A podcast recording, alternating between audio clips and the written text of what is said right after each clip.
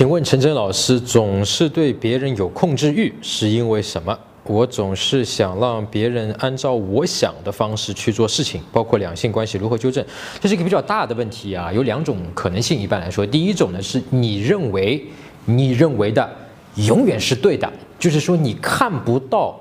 和你观点不一样，或者说是不一样的做法，你认为，哎，我认为这个事情就是这样的，那我认为这件事情是对的，那你当然要按照对的了，我是为你好呀，那这是一种原因啊，就是你看不到有其他的可能性和其他的观点，你认为你认为的永远是正确的，那就是，呃，一个观点，对吧？那么还有一种可能性呢，是因为你觉得如果对方不认可你、不认同你、不按照你的想法去做事情的话，会对你。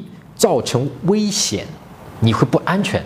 啊，呃，这个事情其实是非理性的啊。那今天在这个问题上，我们就不深入了啊。改天我们找一期这个《成人恋爱学》的正片来深入讲这个问题啊，因为会长一些。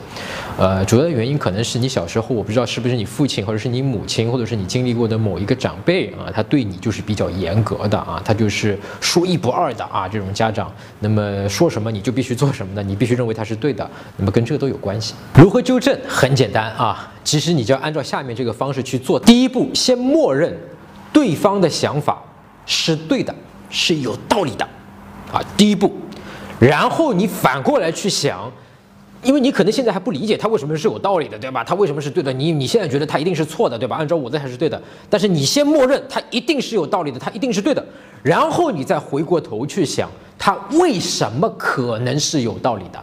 如果你不知道的话，你就去问他。哎，我真的不理解啊！你明明我觉得我这个方法更好，你为什么你会觉得按照你这个方法去做是更好的呢？我不理解，我觉得你是错的。但是呢，我相信你，我觉得你是一个有道理的人，我觉得你是一个有理智的人，你想的一定是有道理的。那你麻烦你能告诉我吗？啊，解我这个惑，为什么你觉得你那个方法是更好的？你就去问他。